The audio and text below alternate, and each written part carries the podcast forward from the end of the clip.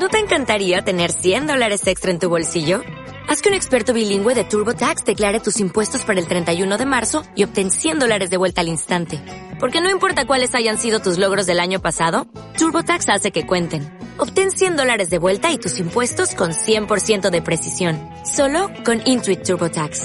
Debes declarar para el 31 de marzo. Crédito solo aplicable al costo de la presentación federal con TurboTax Full Service. Oferta sujeta a cambios o cancelación en cualquier momento. Es difícil mencionar una droga que sea la peor entre todas. Existen muchas conocidas y no tanto que pueden ocupar estos lugares con creces. Pero cabe resaltar una observación. Seamos honestos, todas las drogas en cierta medida son horribles. Algunas nos sorprenden por sus reacciones en el cuerpo, como el cocodrilo. Otras por sus reacciones en la psiquis del consumidor, como las sales de baño. Y otras por su elevada toxicidad, que aunque a simple vista no veamos efectos, en el interior del cuerpo se libera una batalla continua por la supervivencia. Tardaríamos días enteros en debatir cuál de estas drogas ocupa el puesto más elevado entre el resto. Pero la verdad, ni siquiera tendríamos que hablar de esto. Es más, ni siquiera tendrían que existir. Pero bueno, mientras deje dinero es buena, ¿o no? Lamentablemente es la manera de pensar de esos, entre comillas, hombres de negocios pero bueno, no estamos aquí para hablar de esos. Pasemos a lo que nos concierne. La fenciclidina, conocida por su abreviatura en inglés como PCP, es una droga sintética alucinógena que tuvo sus orígenes como anestésico y que además posee efectos neurotóxicos muy fuertes. Conocida también como polvo de ángel, se desarrolló para ser comercializada en los años 50 por la compañía farmacéutica Park Davis para uso anestésico quirúrgico. Fue utilizada primeramente después de la Primera Guerra Mundial, pero el tiempo y los efectos de las personas que eran suministrados con este anestésico se encargaron de dejarla fuera del mercado por un tiempo. Entre esos efectos se encontraba daño a distintas partes del cerebro y se extendían a diversos sistemas receptores. Su comercialización se retomó, esta vez, bajo el nombre de Cernil, pero todos concordamos con que sus efectos no desaparecerían si le cambian el nombre. Pero los muy inteligentes no lo vieron de esa manera y otra vez fue dada de baja. Pero increíblemente le volvieron a cambiar el nombre a Cernilán. Esta vez sus aplicaciones eran para uso veterinario. Obviamente no tuvieron mejores resultados y esta vez salió del mercado definitivamente.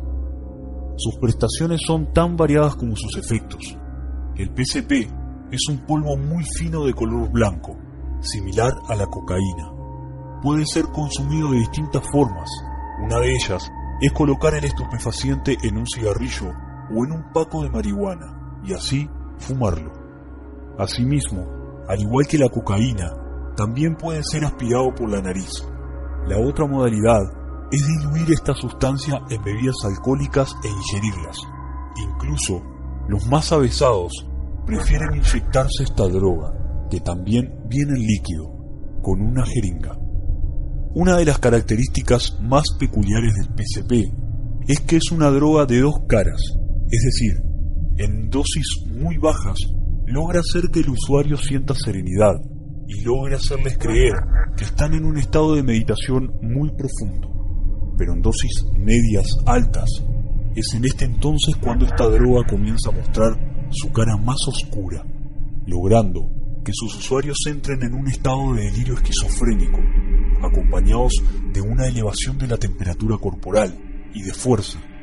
Eso explica por qué algunos consumidores se despojan de sus vestimentas en cualquier lugar, haya gente o no. Comienzan con pérdida de memoria, dificultad en el habla, y un andar errático, alucinaciones muy, pero muy vívidas, tanto así que según los testimonios que se encontraban en el acto, un adicto a esta droga en el año 2010 se lanzó al vacío porque decía que unas arañas enormes y repugnantes querían comerlo. ¿Se acuerdan de los estados de delirio esquizofrénico y las alucinaciones vívidas que les comentaba anteriormente? ¿Qué piensan ustedes que puede hacer una persona bajo esos efectos?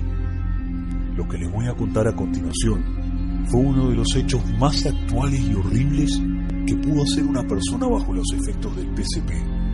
Este hombre, de 27 años de edad, el día 16 de enero del 2015, en un estado de euforia y delirio, abordó el auto de una señora que se detuvo en un semáforo en la ruta 301 en el condado de Charles. James Ronald Lee le pidió a la señora que lo llevara de inmediato a la comisaría, porque él creía que alguien intentaba matarlo. La mujer, asustada e impotente con su hija de dos años en el asiento trasero, no tuvo más opción que cumplir con la orden del sujeto alterado.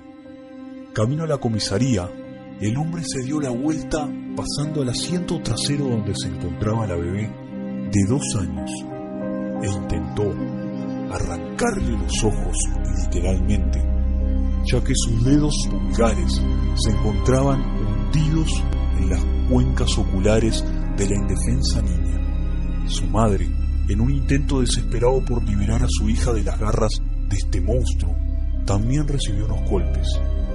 Inmediatamente, y por suerte, otros autos que pasaban por ahí se detuvieron a brindar apoyo a la familia. Afortunadamente, la niña se encuentra estable, tanto como su madre. ¿Qué lo impulsó a hacerle eso a la niña? Solo él lo sabe. ¿Qué horrible alucinación habrá pasado por su cerebro en ese momento? No lo sabremos. Pero lo que sí sabemos es que las consecuencias que traen estas drogas no dejarán de sorprendernos.